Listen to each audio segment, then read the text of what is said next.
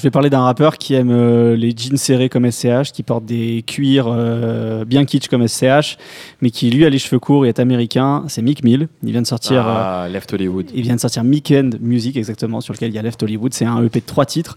Tout le monde l'enterrait en disant depuis que Nicki Minaj l'a plaqué, depuis que Il a Drake l'a percé son cul. de- C'est lui qui est parti.